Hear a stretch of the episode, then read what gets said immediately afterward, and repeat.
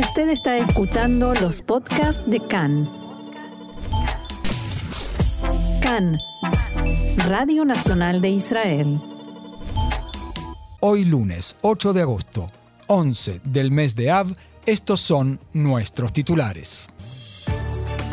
Finalizó anoche el operativo Amanecer en Gaza luego de 55 horas de ataques entre Israel y la Yihad Islámica. Egipto fue el mediador.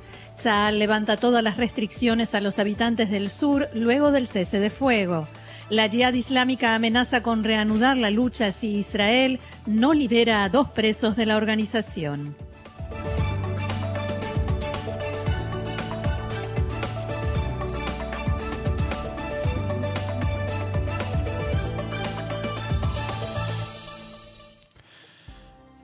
Vamos entonces al desarrollo de la información. Tzal declaró esta mañana el regreso paulatino a la rutina, al culminar anoche el operativo Amanecer, que duró unas 55 horas. La cúpula militar decidió abrir todas las rutas que habían sido bloqueadas en la zona aledaña a Gaza y anular la exigencia de los habitantes de la zona de permanecer cerca de espacios protegidos.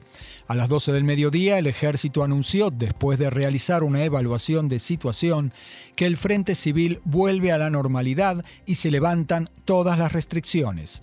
Se reanudó la circulación de trenes e incluso fueron reabiertos los pasos fronterizos entre Israel y la Franja de Gaza en lo que denominaron formato humanitario. En Israel están interesados en restituir los alivios a las restricciones en la franja de Gaza, beneficios que existían antes del operativo Amanecer. Se trata del permiso de entrada a Israel de cerca de 15.000 palestinos para trabajar en el país. De hecho, es continuar con la política de intentar aliviar la situación económica de la franja de Gaza al tiempo que se combate el terrorismo originado allí. Casi a mediodía se reabrió el paso fronterizo de Kerem Shalom para el ingreso de combustibles a la franja de Gaza. Los palestinos informan que hasta el momento entraron a Gaza cuatro tanques y se preveían cerca de 30 más. También son ingresados productos alimenticios y medicinales. Anoche, antes de iniciado el cese el fuego, la Jihad Islámica disparó pesadas ráfagas de cohetes a una serie de poblados, en especial a la zona aledaña a Gaza, pero también a Tel Aviv, Batiam, Ramble, Jolón y Rishon LeZion en el centro del país. Un habitante de Hebrón de 35 años resultó con heridas leves a medianas por la caída de un cohete en una fábrica de Ashkelon. Algunas personas se golpearon levemente en el camino a los espacios protegidos, los mamad.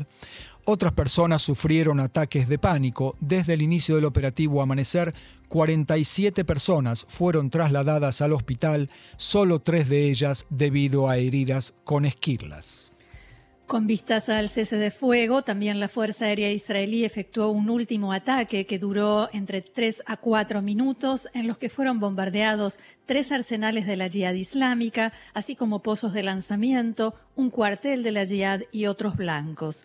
Abro comillas, permaneceremos en alerta sin cambios en la defensa aérea, en la defensa civil y con vehículos de la Fuerza Aérea en la zona, formando un, colchón, de freno, explicó el portavoz de Tzal, brigadier general Ran Kohav. Durante todo el operativo continuó la conducta de la, de la retaguardia civil y el éxito de los sistemas de defensa aérea alcanzaron un excelente logro de cero víctimas y por eso se debe elogiar la conducta de toda la ciudadanía y no solamente en la zona de Gaza. El cese de fuego entró en vigencia anoche a las once y media de la noche. Poco después fueron disparados cohetes hacia los poblados aledaños a Gaza incluida la ciudad de Sderot, pero luego y durante toda la noche y la mañana de hoy no se registraron disparos desde Gaza. En Israel dejaron en claro, nos reservamos el derecho de reaccionar si el cese de fuego es violado. En Saal expresaron satisfacción por haber alcanzado los objetivos del operativo, a saber, un golpe significativo a la cadena de mandos de la Jihad, la liquidación de más de 10 terroristas en tiempo real y rápidas liquidaciones de células lanzacohetes apenas identificadas.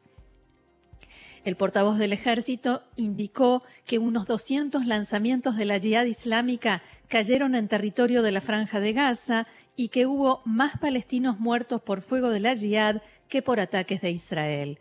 Sobre la muerte de civiles inocentes anoche, entre ellos niños, como resultado de explosiones colaterales, Kohab dijo que en Saal están evaluando la información de la que disponen.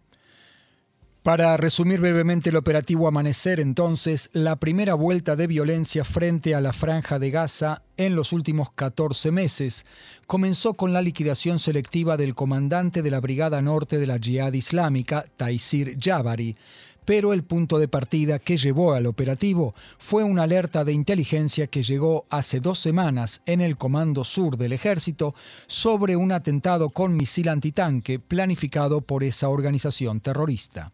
En 55 horas, poco más de dos días de combates, la segunda organización terrorista en tamaño en Gaza lanzó cerca de mil cohetes. Una parte nada despreciable de ellos, más de 160, cayeron en territorio de la franja misma, provocando muertos civiles palestinos.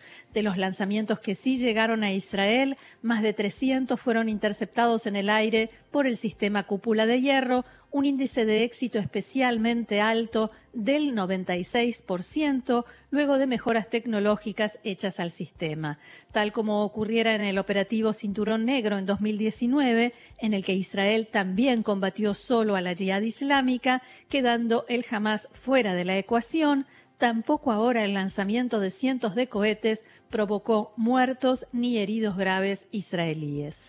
Tzal atacó más de 165 objetivos de la Jihad Islámica junto con un túnel, túnel, ofensivo, puestos militares, pozos de lanzamiento de cohetes y arsenales de armamento variado. El punto culmine para el ejército, por supuesto, fue la liquidación de Jabari y también la del comandante de la Brigada Sur, Khaled Mansur, un día después.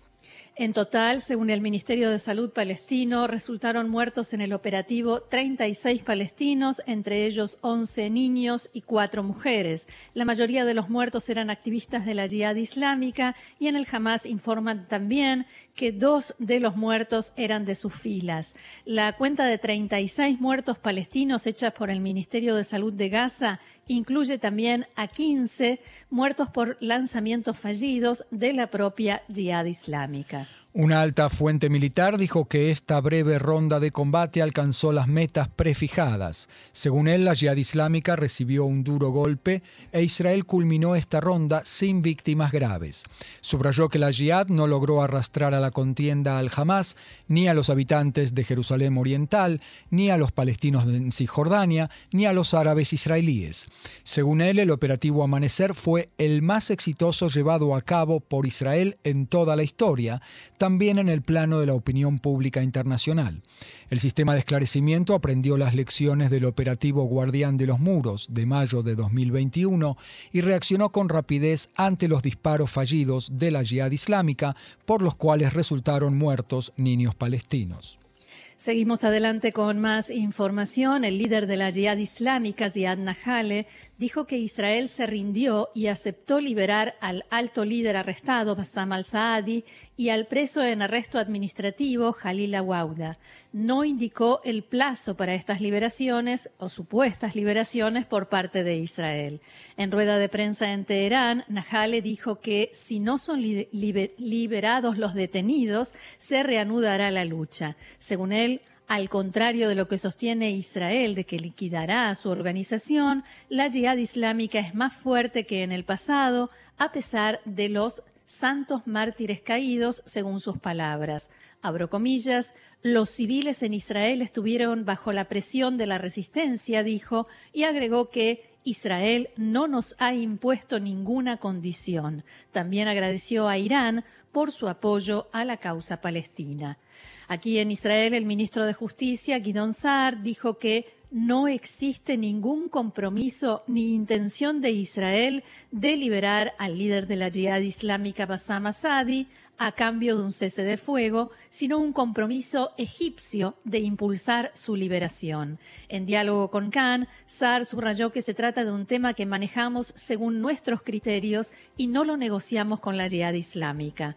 En cuanto al arrestado administrativo que se encuentra en huelga de hambre, Jalil Awauda dijo que si hace falta atenderlo en un hospital, se hará como es rutina. Hasta donde sé, no existe, no existe una intención de liberarlo antes del periodo del arresto administrativo, indicó Saar.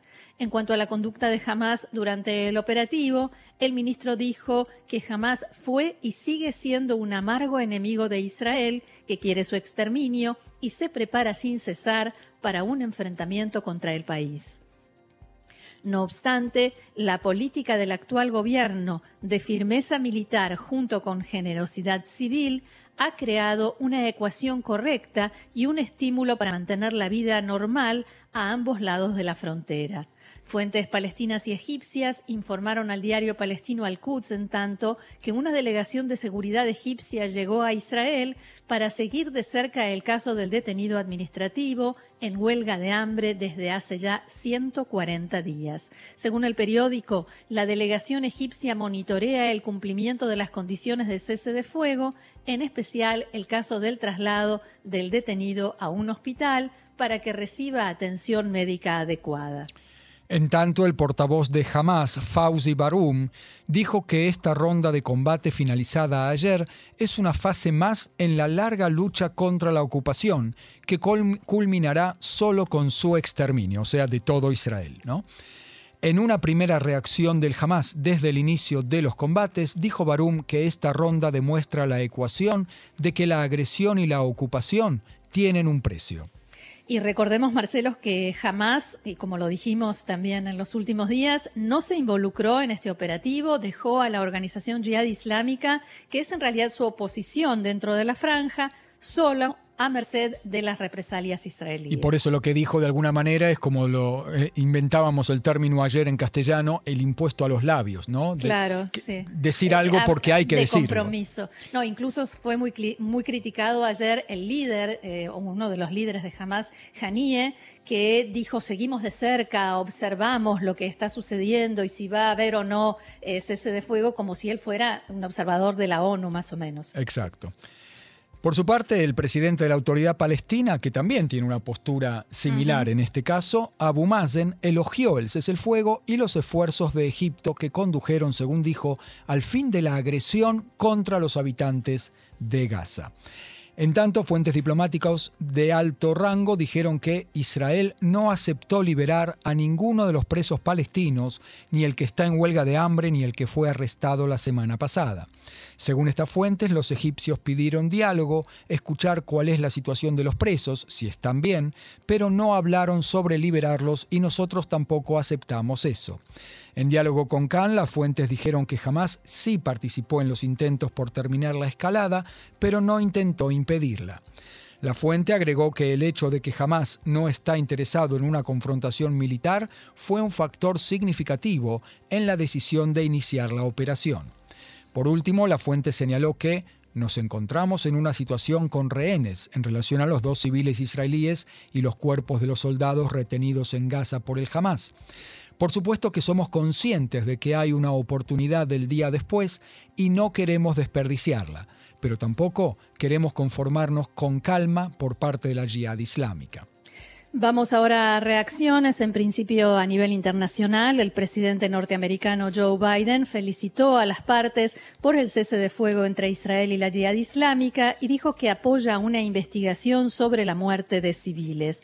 Llamamos a las partes, a todas las partes, a cumplir las condiciones del acuerdo y a asegurar que la gasolina y los suministros humanitarios ingresen en la franja de Gaza, dijo el mandatario, que subrayó el apoyo de su país a Israel, al que calificó de antiguo e inquebrantable, incluso en materia de autodefensa. Por último, el presidente norteamericano también elogió al primer ministro Yair Lapid y a su gobierno por el liderazgo constante durante la crisis, en palabras de Biden. En la mañana de hoy, el ministro de Relaciones Exteriores de Turquía, Mevlut Çavuşoğlu, repudió a Israel por los ataques a la franja de Gaza durante el operativo Amanecer y dijo que, abro comillas, no hay justificación para el asesinato de inocentes en Palestina, especialmente de una niña de cinco años. Y aquí en Israel, la diputada Miri Regev del Likud y ex portavoz del ejército elogió el trabajo del portavoz de Tzal y dijo en diálogo con Khan que con su rapidez de reflejos se evitó la deslegitimación de Tzal en lo tocante a la muerte de niños por impacto de cohetes que caían en la franja de Gaza misma. En el mismo sentido, el portavoz de Tzal informó que el operativo para liquidar de modo quirúrgico al comandante de la Brigada Sur de la Jihad Islámica, Khaled Mansur, fue pospuesto varias veces. En videos distribuidos a la prensa se ven niños jugando en la zona del ataque, se escucha a de Tzal dialogando entre ellos, detectando el movimiento de niños desde el aire y abortando la operación. Más tarde, cuando los niños abandonaron el lugar, se dio luz verde para el ataque que terminó con la muerte de Mansur.